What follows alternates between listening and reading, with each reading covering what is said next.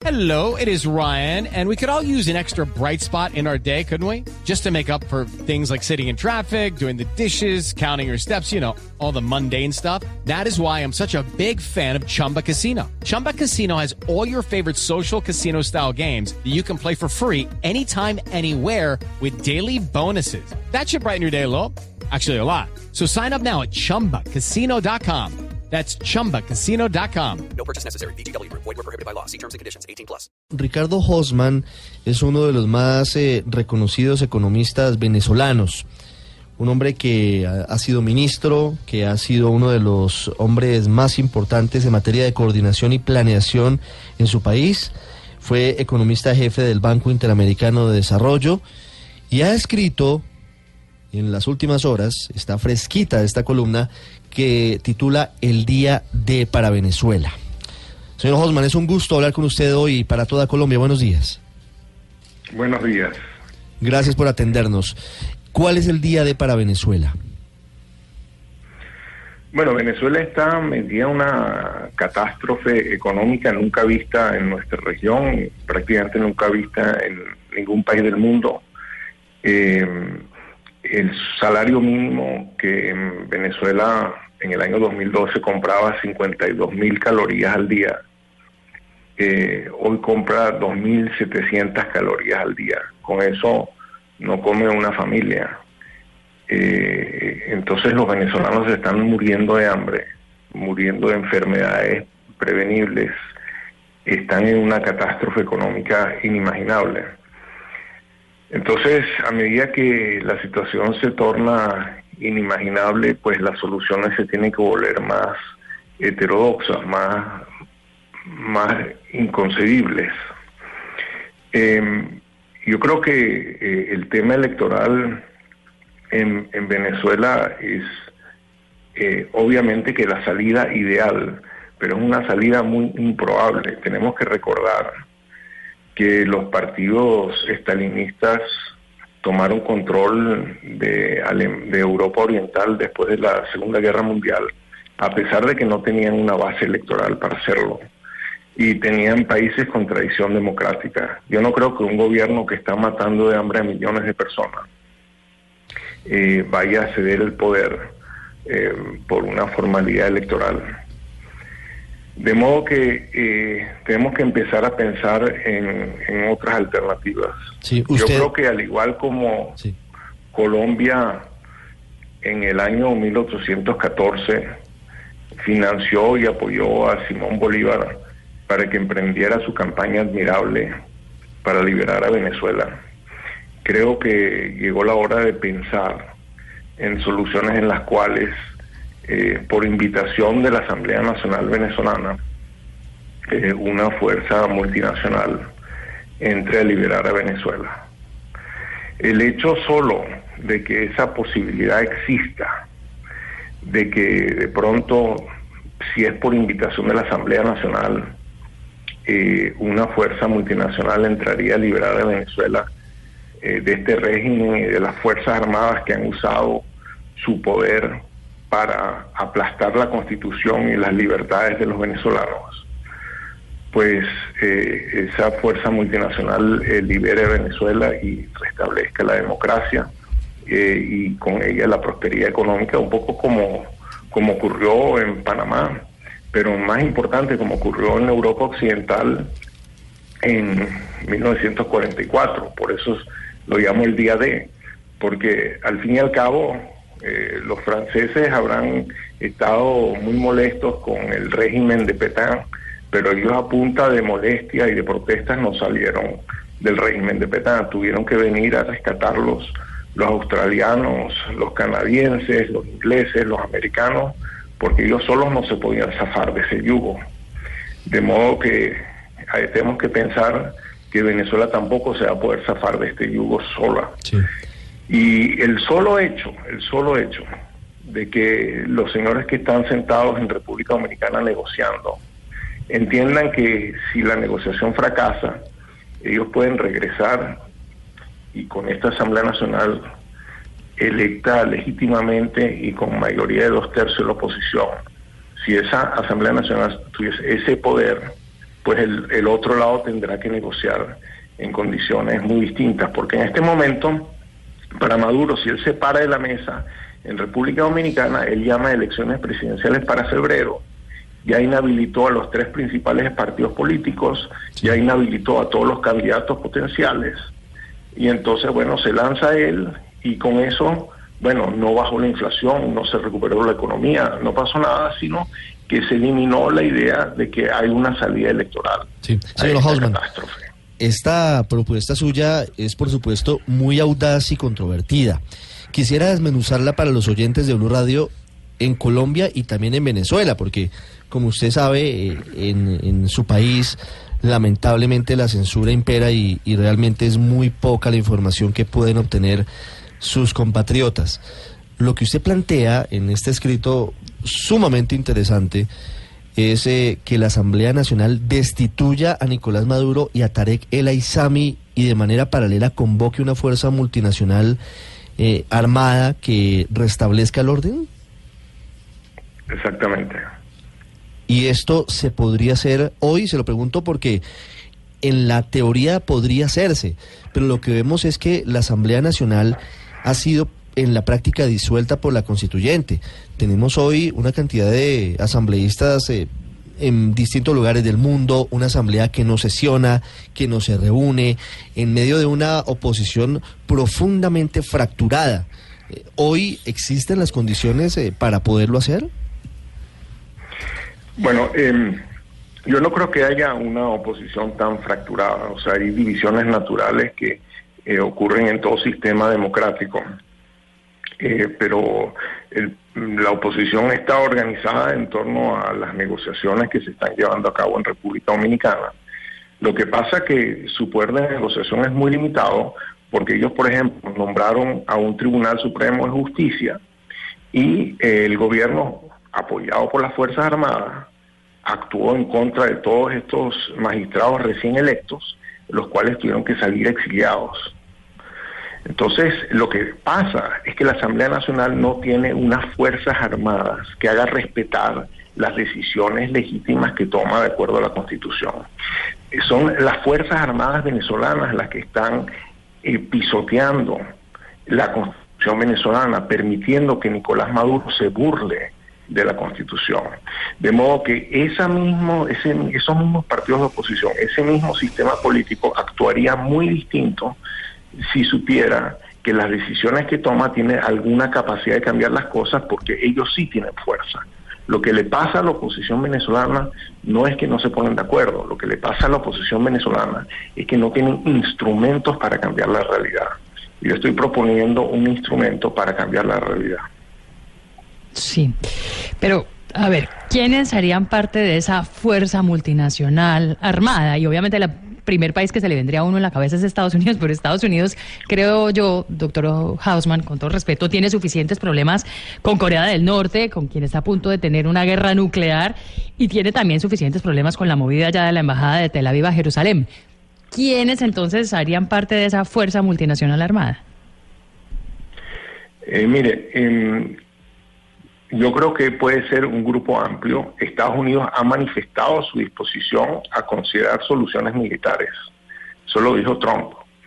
Eh, ahora, eh, yo le pregunto a usted a Colombia, le pregunto a Brasil, le pregunto a España, eh, le pregunto a Inglaterra, le pregunto a Canadá, le pregunto a los países del Grupo de Lima. Estamos viviendo unas muertes eh, por hambre en Venezuela que salieron en la primera plana del New York Times. Estamos viendo un deterioro eh, inimaginable de las situaciones humanas en Venezuela. Colombia se va a llenar de refugiados venezolanos.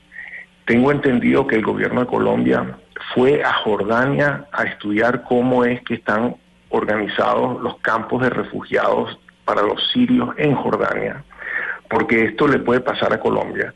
De modo que la catástrofe venezolana, no es que entendemos cómo es, la catástrofe venezolana es un proceso en desarrollo donde eh, los niveles de vida están colapsando a niveles muy acelerados. O sea, en el año, yo escribí hace dos años una columna diciendo que venía una hambruna en Venezuela. escribió una columna en julio diciendo cómo esa hambruna ya estaba ocurriendo. En julio el salario mínimo compraba 7 mil calorías, hoy compra 2.700 calorías. Eh, eh, la situación en Venezuela se está deteriorando enormemente. Entonces le pregunto yo a los radioescuchas, para el mes de marzo, para el mes de abril, ¿qué condiciones humanas van a haber en Venezuela y qué implicaciones va a tener eso para todo el mundo? Para, para Colombia, para Perú, para Brasil, para todos los países donde los venezolanos están emigrando masivamente a unas tasas eh, nunca vistas. Entonces, este es un tema de primera prioridad para la región y tenemos que pensar cómo la región va a ponerse de acuerdo para resolver los problemas regionales. Todos quisiéramos que se resuelvan por una negociación política y por una elección. Y si eso no ocurre, y, y, y si el gobierno prefiere una solución distinta a eso, ¿cuál es el mecanismo de fuerza que va a hacer que opte por esa solución electoral? Profesor Hausman, dentro de su propuesta de intervención armada, ¿cuál sería el papel que jugaría Colombia? Bueno, eh, yo no voy a ponerme a tomar decisiones por Colombia. Colombia es el primer afectado. Una recuperación de Venezuela sería magnífico para la economía colombiana desde todo punto de vista. Somos socios comerciales normales de primer orden y, en vez de eso tenemos una frontera cerrada, eh, tenemos familias divididas, tenemos eh, un, flujo masivo de venezolanos hacia Colombia. Entonces, eh, para Colombia le interesa que se restituya la democracia, la constitución y la prosperidad en Venezuela. Y tiene que pensar qué es lo que está en el interés de Colombia para que eso, y qué está dispuesta a hacer Colombia para que eso suceda. Señor Hosman, ¿no considera usted de alguna forma, incluso eh, algunos sectores opositores en Venezuela han desechado esa posibilidad de una intervención armada, han criticado a otras personas que lo han planteado como el expresidente Álvaro Uribe de Colombia. Aquí también se armó una tormenta porque un eh, abogado en una columna de opinión en el periódico El Heraldo planteó lo mismo. Eh, ¿No considera usted que no tiene mucho apoyo interno esa posibilidad? Usted que tiene, por supuesto, muchos contactos en Venezuela, ¿cómo ve esa posibilidad? ¿Sí contaría con el apoyo suficiente? Todo depende de eh, la situación real. Eh, en un país que está andando bien, próspero, etcétera, no hay nada que discutir. Eh, por, ¿Por qué uno propondría algo así? Un país que está muriéndose hambre, en la hecatombe, con, con el resurgimiento de la difteria, de la malaria, de la tuberculosis, eh, que, con los pacientes muriéndose eh, de todo tipo de enfermedades, con una escasez total de, de fórmula láctea para los bebés recién nacidos que se están muriendo como moscas. Es una situación muy distinta a las opciones que, que se plantea. Yo estuve explorando un poco el derecho internacional y en el derecho internacional un país tiene el derecho de pedir asistencia militar a otros países sin pasar por el Consejo de Seguridad de las Naciones Unidas. Esto no sería una invasión a Venezuela, esto sería una asistencia militar, militar a la Asamblea nacional que todo el mundo reconoce porque la Asamblea Nacional Constituyente que usted mencionó no ha sido reconocida por ningún país, incluyendo a Colombia. De modo que eh, eh, esto es eh, una asistencia militar a un gobierno legítimamente constituido. Esto no es una invasión a Venezuela. Sí. Señor Hausman, la próxima semana habrá una reunión clave que usted menciona en República Dominicana, el 14 de enero, si no se han cambiado las fechas o ha modificado. El 11. El 11, el 11. 11 y 12. 11 y 12. Ese día habrá compromisarios del gobierno de Maduro y compromisarios de la oposición buscando un consenso para, para ir a unas elecciones transparentes este año. Usted nos dice que si no hay un acuerdo entre las partes, eh, ¿podría Nicolás Maduro casi que de inmediato anticipar la convocatoria de las elecciones para mm, garantizar su reelección? Eso es lo que él ha dicho. En toda negociación hay cada una de las partes tiene una cosa que se llama la mejor alternativa a un acuerdo negociado. Y entonces esa mejor alternativa a un acuerdo negociado afecta la forma como se negocia. Porque la pregunta es, bueno, si a mí no me está gustando lo que está pasando, yo me paro de la mesa y me voy. Bueno, me paro de la mesa, me voy y hago que hago mi mejor alternativa a un acuerdo negociado.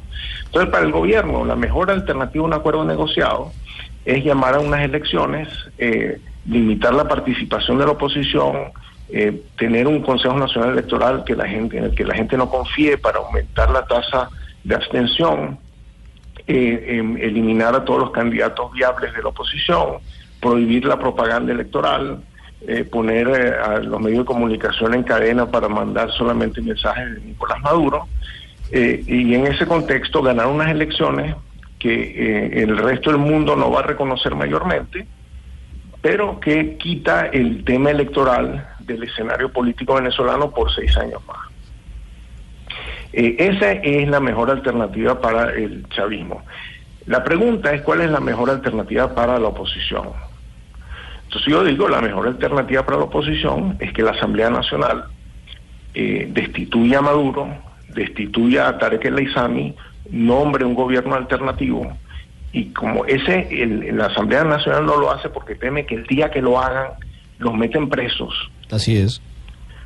pues entonces hace falta una fuerza militar que haga respetar las decisiones de la Asamblea Nacional. Y por eso es que esa Asamblea Nacional, para hacer respetar sus decisiones, necesita de asistencia militar. Señor Hausman, quiero hacerle una última pregunta sobre Venezuela, pero también sobre Colombia. Anoche muy tarde, el exalcalde de Bogotá, Gustavo Petro, escribió en Twitter lo siguiente. En la Colombia humana se derogará la reforma laboral de Uribe. La reactivación económica comienza por el aumento del salario real y la estabilidad laboral. Así se amplía el mercado interno, crece la demanda interna y por lo tanto la producción. Usted le respondió. El problema, señor Petro, es que el gobierno no tiene instrumentos para cambiar el salario real en bienes. Tiene cómo influir en el salario nominal en pesos. En Venezuela el salario nominal, y esta es la tragedia venezolana de la que quiero que me hable, en 2017 subió más de 700%. El salario real cayó 73%. Su lógica no funciona. ¿Petro está metiendo gato por liebre o Petro está diciendo cosas que no son posibles en economía? Bueno, el- lo que dijo Petro no tiene pies ni cabeza. Básicamente Petro es una mezcla de un keynesianismo infantil con eh, un progresismo eh, equivocado. Eh, o sea, la idea es que van a subir los salarios, con esa subida de salarios va a aumentar la demanda y con ese aumento de la demanda se va a reactivar la economía y van a crecer. El único problema es que Colombia tiene un serio déficit en sus cuentas externas. Colombia en este momento está gastando más de lo que gana. Eh, y esa diferencia se, se expresa en un déficit en la balanza de pagos. Si Colombia se pone a gastar más sencillamente para eh, reactivar la economía, se va a aumentar aún más la brecha externa, se va a disparar el peso colombiano, o sea, el dólar en, el mercado cambiario, se va a acelerar la inflación, eh, el déficit externo va a ser difícil de financiar, se van a disparar las tasas de interés y van a reproducir un poco en chiquito eh, las cosas que han estado pasando en Venezuela. Eh, esa es una fórmula que sabemos con bastante certeza que no funciona y me, me sorprende que a estas épocas del, del siglo XXI eh, todavía esa sea una idea que algunos puedan proponer. 9.59 minutos, cambia el reloj, 10 en punto en Colombia. Don Ricardo Hausman, gracias por estos minutos para los oyentes de Blue Radio. Gracias a usted. Ya regresamos en Mañanas Blue.